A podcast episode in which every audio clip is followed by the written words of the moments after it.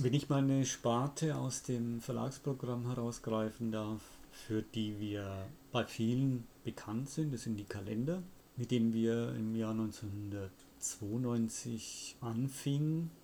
Der Grund, warum wir überhaupt damit anfingen, war einerseits der, dass ich ein Freund von Fotografie bin, besonders von Schwarz-Weiß-Fotografie.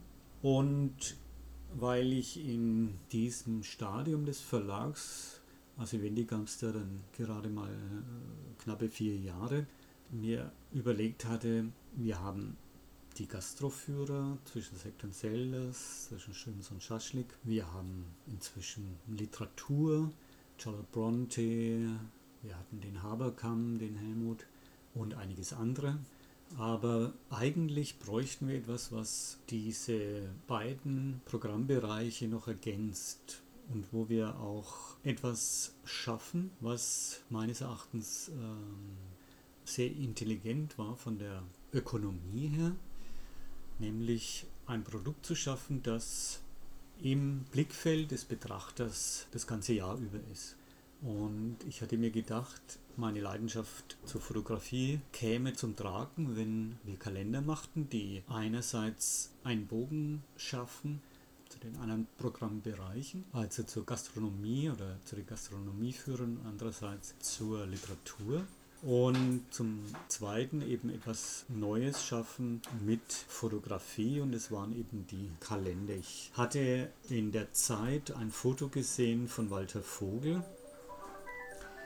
das für mich oder das mir sofort ins Auge sprang und wo ich dachte, mein Gott, das ist die Fotografie, das ist zu unserem Verlag passen würde und wo ich meine Idee auch umsetzen konnte. Es waren Fotos aus italienischen Kaffeebars und da ich nicht nur eine Leidenschaft hatte für Fotografie, sondern auch für Espresso, stach mir das besonders ins Auge und ich besuchte den Fotografen, rief ihn vorher an und fragte, ob er Interesse hätte an einer Zusammenarbeit. Er wohnte damals in Frankfurt und wir kamen überein, dass wir für 1993 einen ersten Schwarz-Weiß-Kalender italienische Kaffeebars machen wollten. Und das war, ähm, in, in diesen Bildern kam eben genau das zum Ausdruck, was der Verlagsname eigentlich auch ist, die Kunst des Lebens. Aber um da nochmal drauf zurückzukommen, ich fand die Kalenderidee insofern auch spannend, weil ich mir sagte, ein Kalender hängt das ganze Jahr an der Wand und der Verlagsname ist jeden Monat sichtbar. Was bedeutet, es ist im Grunde Werbung, für die der Kunde bezahlt. Und das fand ich klasse.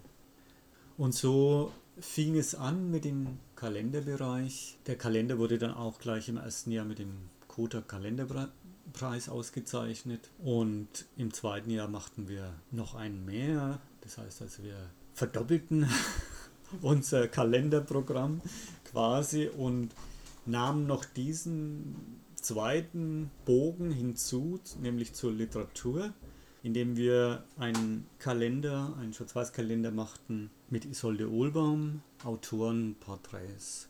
Und das war auch für mich sehr spannend, weil Isolde Ohlbaum war ja schon damals ein wirklich großer Name, hatte ja so ziemlich jeden berühmten Autor in Deutschland und auch von den ausländischen Autoren viele fotografiert. Und ich dachte mir, ja mein Gott, äh, der kleine Asilvendi Verlag, den gibt es gerade vier Jahre, würde die Fotografin, die ich so sehr verehre und deren Bilder ich so sehr verehre, dann bereit sein, einen Kalender mit uns zu machen.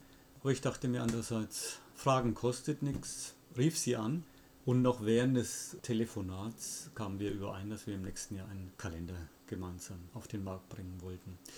Und diese Leidenschaft zur Fotografie hat sich dann auch übertragen auf die Kalender. Es wurde eine richtige Leidenschaft des Kalendermachens daraus. Und es ist jedes Jahr immer wieder spannend, neue Bilder auszusuchen, neue Fotos auszusuchen das Papier, das richtige Papier zu wählen, beim Druck dabei zu sein, beim Andruck dabei zu sein und dann natürlich auch gespannt zu warten, ob und welche Kalender im jeweiligen Jahr wieder oder hoffentlich ausgezeichnet werden. Und äh, da sind wir in den letzten 20 Jahren sind sie jetzt dann schon fast wirklich verwöhnt worden.